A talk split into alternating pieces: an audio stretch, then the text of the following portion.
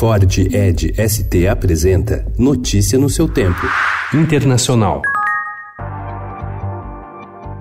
O estilo negociador de Donald Trump voltou a aparecer na sua ida ao Japão para a cúpula do G20. Com a estratégia de atacar para depois negociar, ele novamente não poupou aliados e disparou ontem contra a Alemanha e Índia horas antes de pousar em Osaka. No encontro, líderes das 20 maiores economias do mundo discutem suas diferenças em questões como segurança e comércio.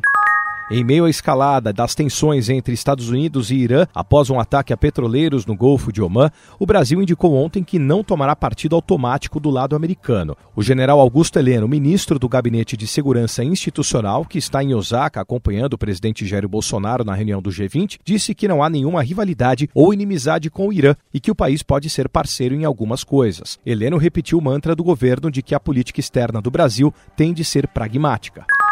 A chanceler da Alemanha, Angela Merkel, voltou a sofrer ontem com um visível tremor nas mãos e pernas durante ato realizado na sede da presidência em Berlim, horas antes da sua viagem para Osaka, na cúpula do G20. Nas imagens transmitidas pelas emissoras alemãs, a chanceler, que completa 65 anos no dia 17, aparece tentando conter os tremores e depois rejeitando um copo oferecido por um assistente. Os tremores pararam quando ela conseguiu dar alguns passos.